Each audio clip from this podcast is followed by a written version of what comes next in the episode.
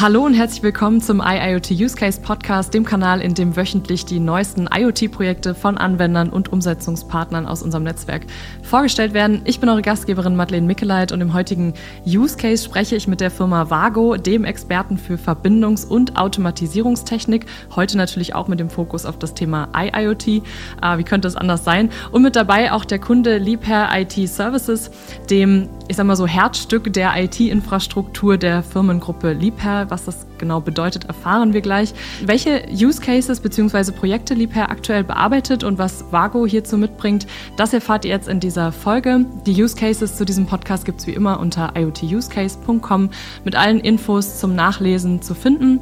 Und dann würde ich sagen, starten wir direkt in die Folge und dazu begrüße ich Jürgen Pfeiffer von Vago und Matthias Morath von Liebherr IT Services. Ja, schön, dass ihr mit dabei seid. Wie geht's euch? Geht's euch gut? Ja, eigentlich hervorragend. Urlaub rum. Jetzt fängt es wieder an.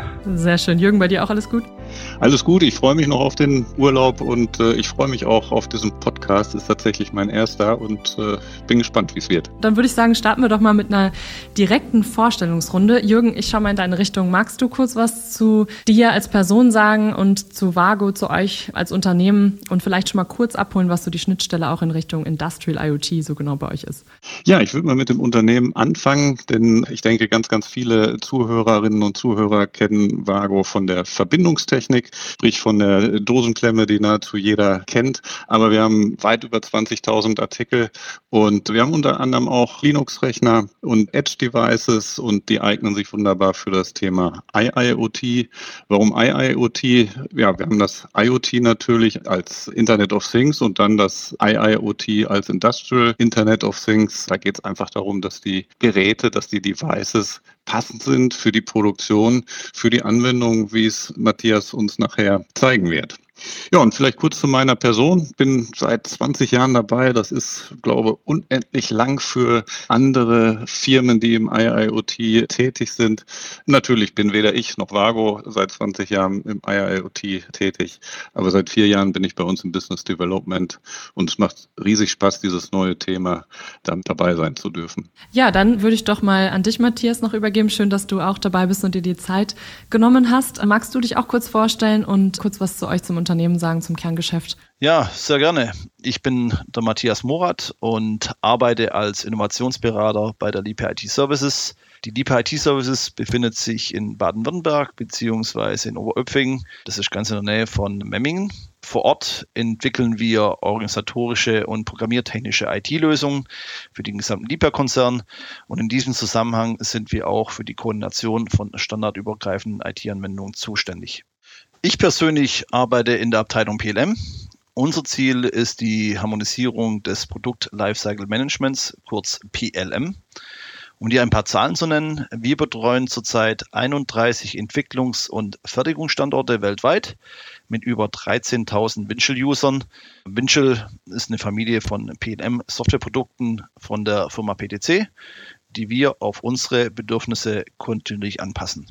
Zu meiner Tätigkeit. Meine persönliche Herausforderung besteht darin, neue innovative Wege zu finden, um den Produktlebenszyklus unserer Produkte zu verbessern.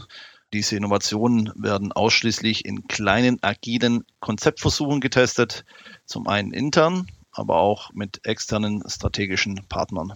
Vielleicht, um da kurz eine Zwischenfrage zu stellen, die Firmengruppe Liebherr ist ja jetzt wahnsinnig groß. Ihr seid ja sowohl im Bereich Kühlen, Gefrieren, Baumaschinen, Mining, Mobilkrane, Aerospace, wo auch immer unterwegs. Können wir das mal ganz kurz am Anfang einordnen? Seid ihr sozusagen von der IT jetzt für die Produktionsstandorte generell zuständig oder auf einem bestimmten Bereich oder wo muss man euch einordnen? Madeleine, das ist eine Frage, die mir sehr oft gestellt wird. Jeder Standort hat seine eigene IT-Abteilung aber es gibt bestimmte IT- bzw. organisatorischen Themen, die nur zentral gelöst werden können. Zum Beispiel der zentrale Teilestamm, die Vernetzung der einzelnen Standorte, Kern-ERP-Lösungen, das Hosten von Portalen wie zum Beispiel Ticket- und CM-Systemen, Office-Produkte und natürlich auch die Abteilung, die für den IT-Security-Audit zuständig ist. Zu der Liebe-Gruppe selber. Liebe ist ein hundertprozentig geführtes Familienunternehmen in der dritten Generation. Unsere Familie besteht aus ca. 48.000 Mitarbeiter, die an einem unserer 40 Standorte weltweit arbeiten. Wir haben einen Umsatz von ca. 10 Milliarden Euro, Stand 2020. Und wie du schon gesagt hast, unsere Produktpalette ist sehr vielfältig. Was vielleicht nicht jedem bekannt ist, wir betreiben auch sechs erstklassige Hotels in Irland, Österreich und Deutschland. Oh, das wusste ich auch noch nicht. Du hattest gerade schon PLM genannt als Schlagwort, Product Lifecycle Management und auch so ein Stück weit die Digitalisierung oder du hattest gerade gesagt, die innovativen Lösungen, die ihr intern auch findet. Kannst du mal so ein bisschen abholen, Digitalisierung bei Liebherr, was ist hier euer Ziel und auch was bedeutet das im Kontext mit dem Product Lifecycle Management? Kannst du uns da mal so ein bisschen abholen, um mal so langsam ins Thema zu kommen? Mhm. Mein Kunde ist jetzt primär nicht der Kunde, der ja zum Beispiel unsere Baumaschinen kauft, sondern mein Kunde sind die einzelnen Liebherr-Standorte. Meine Abteilung versorgt diese Standorte beziehungsweise die Entwicklungsabteilung mit den dementsprechenden Konstruktionswerkzeugen.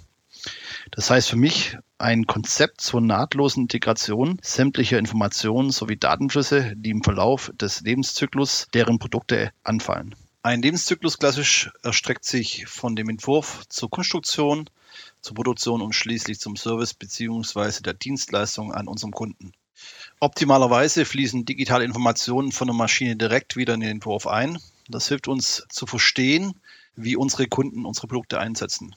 Mögliche Mehrwerte für den Kunden hierbei ein nachträgliches Optimieren des Produktes auf die Gegebenheiten vor Ort oder den Einsatz, in dem sich unsere Maschine befindet. Wenn wir das perfekt hinbekommen, erzielen wir Einsparungen für unseren Kunden und erst dann, wenn unsere Kunden zufrieden sind, sind wir auch zufrieden. Das ist ein Leitsatz von unserem Firmengründer Hans Dieper. Und um das alles zu ermöglichen, muss unsere Entwicklungsabteilung bzw. unsere Entwicklungsumgebung, die IT-Landschaft, diese Möglichkeit bieten. Das heißt, Schnittstellen anbieten, die Daten barrierefrei austauschbar zu machen. Und das mit einer zuverlässigen und sicheren Daten- und Prozessqualität. Genau, das Thema Entwicklung und auch die Schnittstellen, da würde ich gleich nochmal drauf kommen. Jetzt hattest du ja gerade schon gesagt, so dieser Continuous Loop zwischen Entwicklung, Konstruktion, Produktion und auch Service. Da würde ich jetzt mal ein bisschen genauer reingehen und nochmal in die Praxis springen. Wir sprechen ja jetzt immer in diesem Podcast über konkrete Use Cases und da würde ich mal ganz gerne verstehen, was sind eure Use Cases heute und was ist so ein Stück weit der alltägliche Job, den ihr eigentlich zu erledigen habt, um mal so ein, ich sag mal, so ein virtuelles Bild zu bekommen. Vielleicht können wir uns ja mal einen Bereich, weiß nicht, ob Produktion beispielsweise anschauen. Ähm, was, was sind hier Use Cases, die ihr bearbeitet und, und wie sieht es da vor Ort aus? Kannst du uns da mal abholen? Ja klar. Mein Steckenpferd bzw. mein Fokus liegt zurzeit auf Smart Manufacturing. Ich versuche hier Lösungen zu finden, die universal integrierbar sind. Das Bild ist hier im übertragenen Sinn ein Puzzle. Die einzelnen Puzzleteile, die Innovationen, die nahtlos miteinander verbunden werden können. Und die im wirklichen Leben fängt man an den Ecken bzw. an der Basis an. Und genau über so ein Eckstück äh, wollen wir heute ja auch reden. Es geht hier um die Maschinenanbindung. Wie kam es dazu? Vor einiger Zeit wurde ich gebeten, bei der Maschinenanbindung zu unterstützen. Ziel der Maschinenanbindung sollte primär sein, ein neues MES-Programm einzuführen, und zwar über vier Fertigungsstandorte hinweg. Voraussetzung hierfür war, die diversen Fertigungssignale über eine MD-Schnittstelle von jeder Fertigungsmaschine zur Verfügung zu stellen.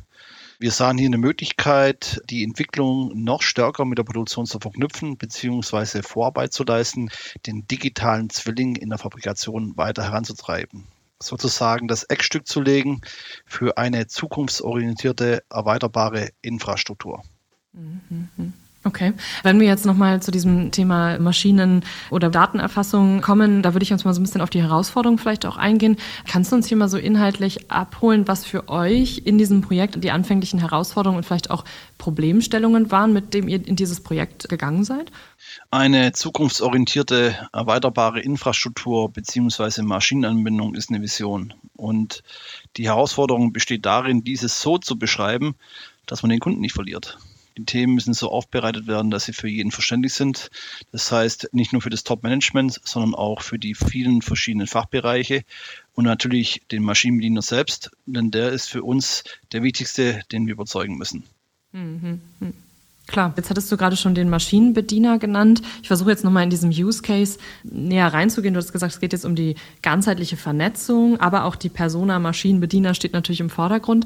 Was sind denn jetzt hier so, ich sag mal, Daten oder Kennzahlen, die für euch interessant sind oder beziehungsweise welche einzelnen Use Cases entstehen daraus? Also du hattest ja schon gesagt, es geht übergreifend um die Vernetzung, aber gibt es bestimmte Use Cases, die ihr für euch definiert habt, die für euch relevant sind, wo wir mal so ein bisschen über Kennzahlen, Daten sprechen können? Jedes Projekt benötigt Mehrwerte, die greifbar sind und das tägliche Arbeiten vereinfachen und nicht noch mehr organisatorischen Overhead generieren. Zum Beispiel, wir haben in gemeinsamen abteilungsübergreifenden Workshops Verbesserungspotenziale aufgedeckt, die das schnellere und sichere Anschließen neuer Maschinen befasst, Konzepte entwickelt, die es ermöglichen, die IT-Inventarisierung und Diagnosemöglichkeit zu automatisieren. Und last not least wurde auch die OT-IT-Problematik und die IT-Security bedacht.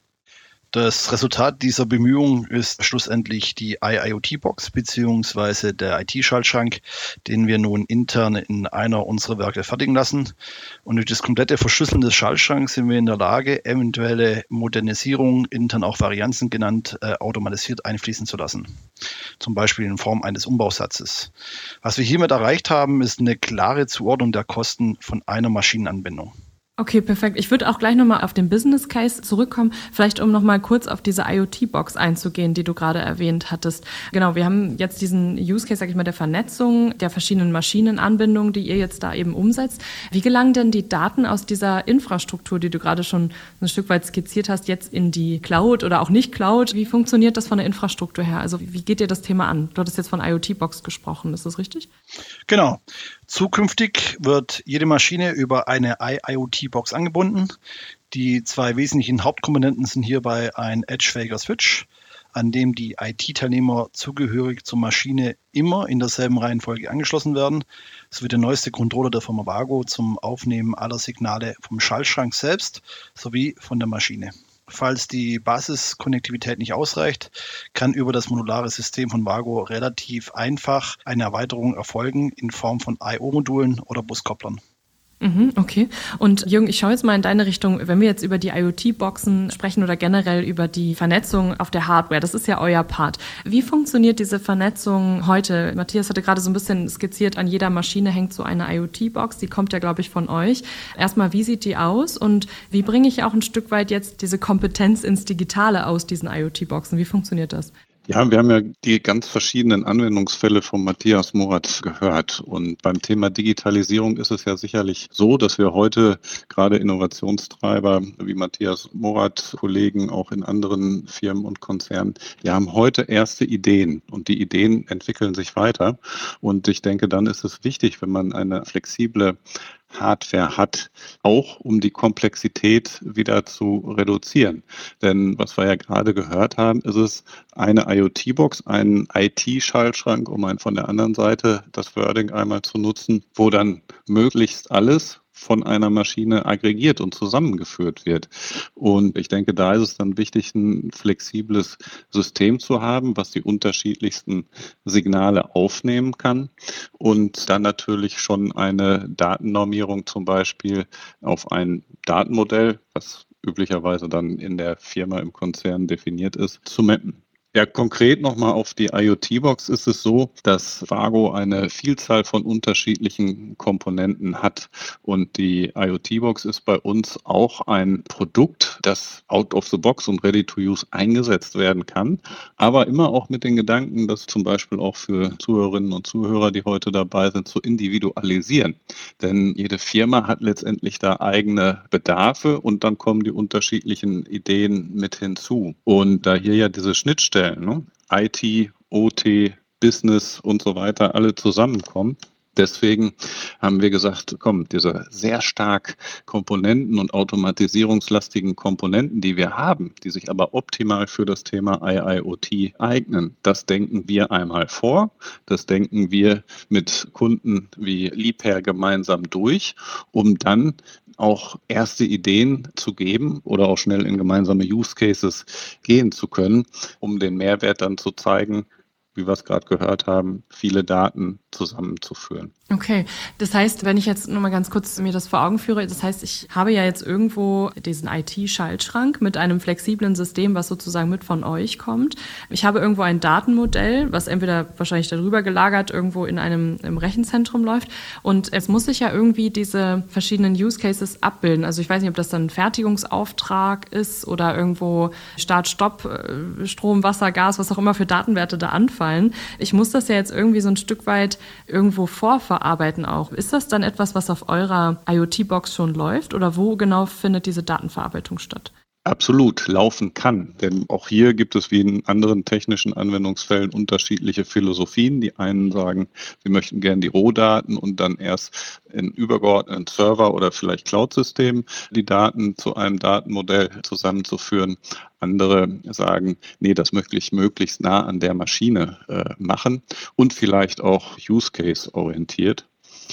Und das Schöne ist, wenn man so einen zentralen Punkt hat, da dann natürlich alle Signale von der Maschine sozusagen aggregiert. Trotzdem, wenn man sie dann aggregiert hat und vielleicht vorverarbeitet oder auch schon zu einem Datenmodell zusammengeführt hat, trotzdem kann ich sie dann ja unterschiedlichen Use Cases, gerade haben wir gehört PLM, dann haben wir Predictive Maintenance oder auch Instandhaltungsmanagement gehört oder auch das klassische MDE die kann ich dann ja den unterschiedlichsten Systemen wieder zuführen. Und das hat, glaube ich, ungeheuren Charme, dass man eben nicht für jede Digitalisierungsdomäne, so formuliere ich mal wieder, ein separates System, eine separate Technik an die Maschine bringt. Sonst kann man sich das bildlich vorstellen, sieht die irgendwann recht vollgepflastert aus, um es mal so frech zu formulieren.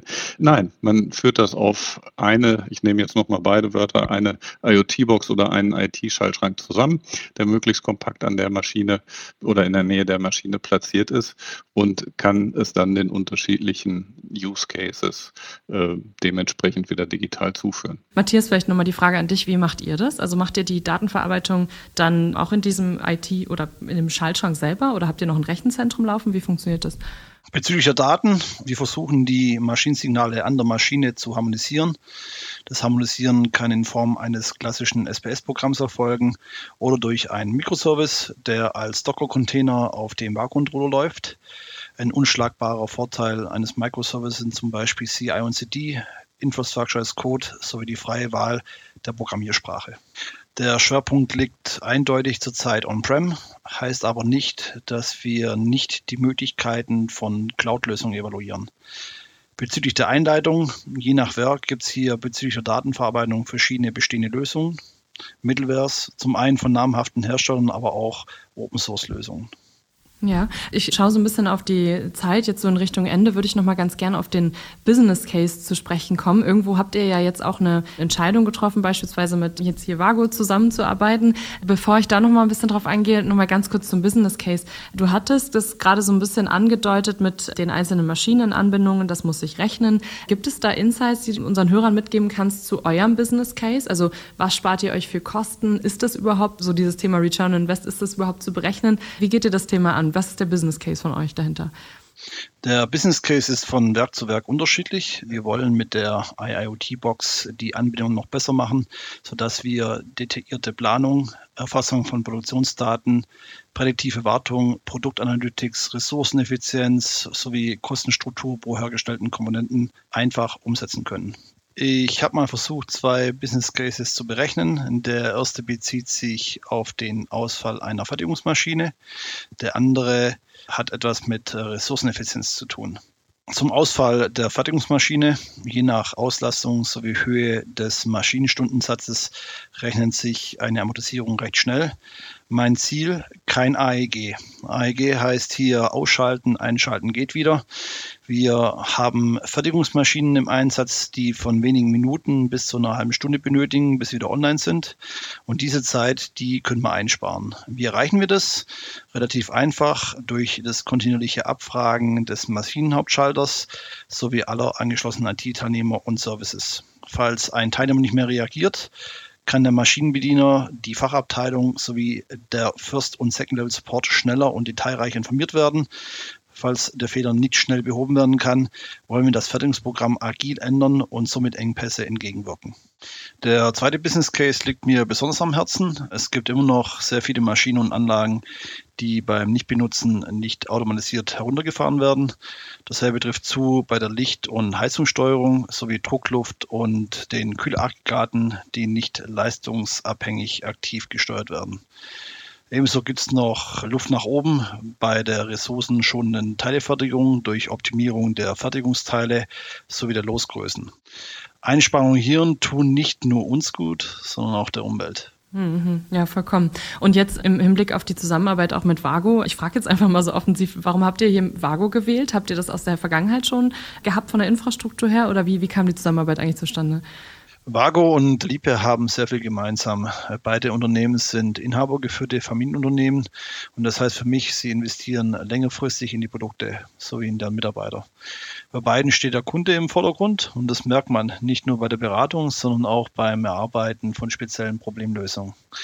Aber wir haben Vago natürlich nicht deswegen ausgesucht, sondern anhand eines Benchmarks bezüglich der Hardware und Software und hier hat sich der Leistungsumfang klar und deutlich von der Konkurrenz unterschieden. Vielleicht, Jürgen, noch mal eine Frage an dich. Es geht ja jetzt irgendwo auch um diese flexible Infrastruktur. Ist das ein Fokus, den ihr auch bei euch setzt? Oder wie seid ihr generell mit den Produkten, wo wir jetzt heute auch drüber sprechen, da unterwegs? Ja, das ist absolut so, denn wir haben in der Vergangenheit gesehen, dass diese Vielfalt und diese Flexibilität einfach den Kunden und den Anwender entspannter schlafen lässt, sage ich mal. Man kann die Systeme und die Anforderungen erweitern. Und wir haben jetzt gerade zuletzt ja auch viel über die Hardware gesprochen. Wie erfasse ich die Signale? Dann natürlich auch über die Software. Wie aggregiere ich die Daten? Aber viel wichtiger in Zukunft wird ja immer mehr. Da gibt es ja auch separate Postcards zu, zu KI und Analytics und so weiter wie denn hinterher dann auch vielleicht eine Analytics direkt an der Maschine realisiert wird. Und das natürlich so zuverlässig, vielleicht auch on the edge, dass man perspektivisch, wenn man Erfahrungen gesammelt hat, auch mit dieser Analytics steuernd beispielsweise eingreifen kann.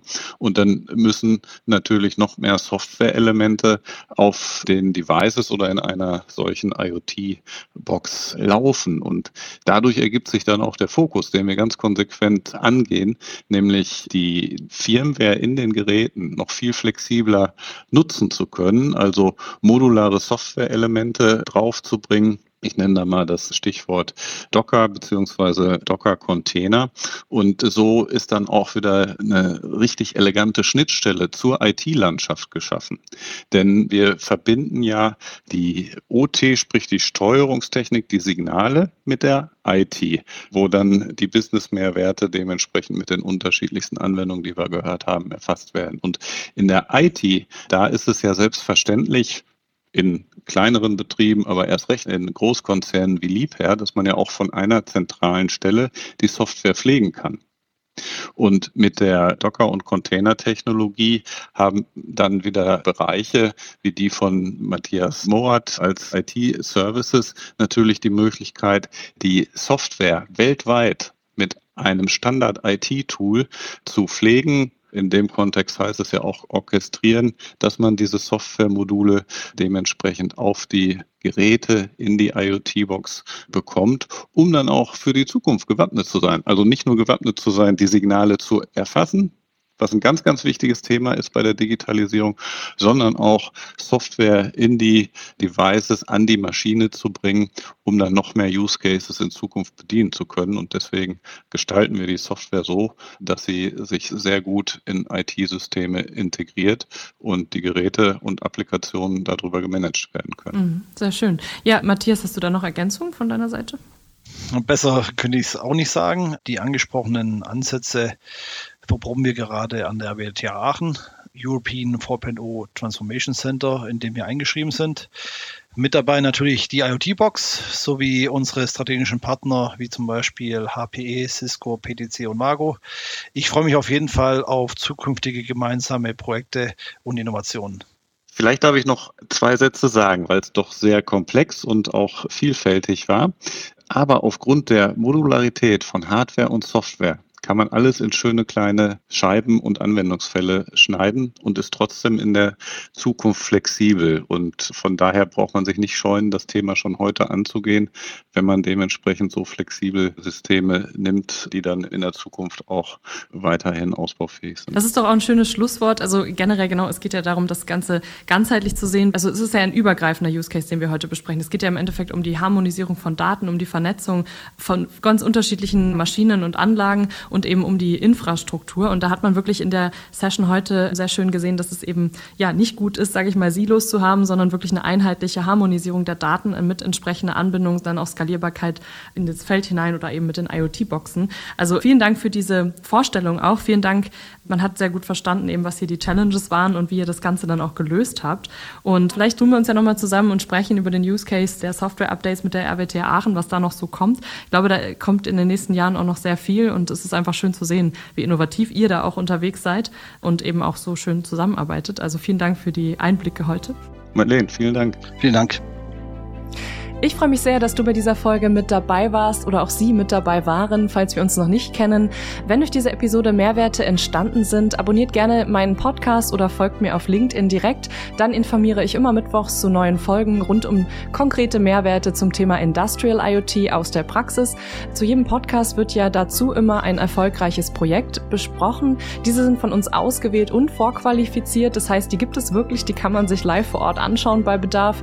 Und diese Projekte sind ja unsere Use Cases und sind dann dem Namen nach unter www.iotusecase.com, also IoT Use Case zusammengeschrieben, zu finden. Schaut da gerne auch mal vorbei, um erfolgreiche IIoT-Projekte kennenzulernen oder relevante Geschäftskontakte für euch mitzunehmen. Und ja, ich freue mich aufs nächste Mal und bis dahin eure Gastgeberin Madeleine Mickeleit.